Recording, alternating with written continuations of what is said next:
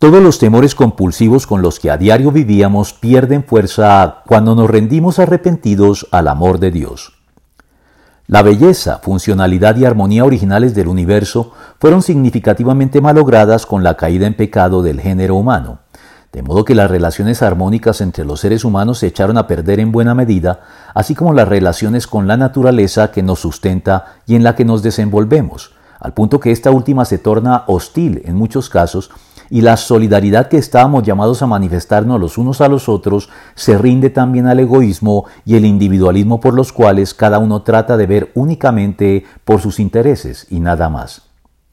Este estado de cosas se torna amenazante, haciendo que el temor sea una reacción lógica que puede asaltarnos e invadirnos con mucha facilidad, nublando nuestra percepción de las cosas y llegando a paralizarnos para las acciones provechosas.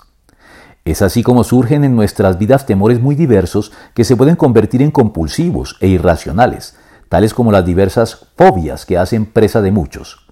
La fe brinda herramientas para lidiar con ventaja con estos temores al sabernos amados por Dios y facultados para apelar a Él en oración con toda confianza para manifestarle nuestras necesidades y temores que su amor entonces disipa mediante el perdón que nos ofrece.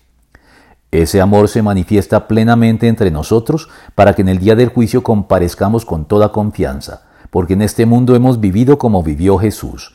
En el amor no hay temor, sino que el amor perfecto echa fuera el temor.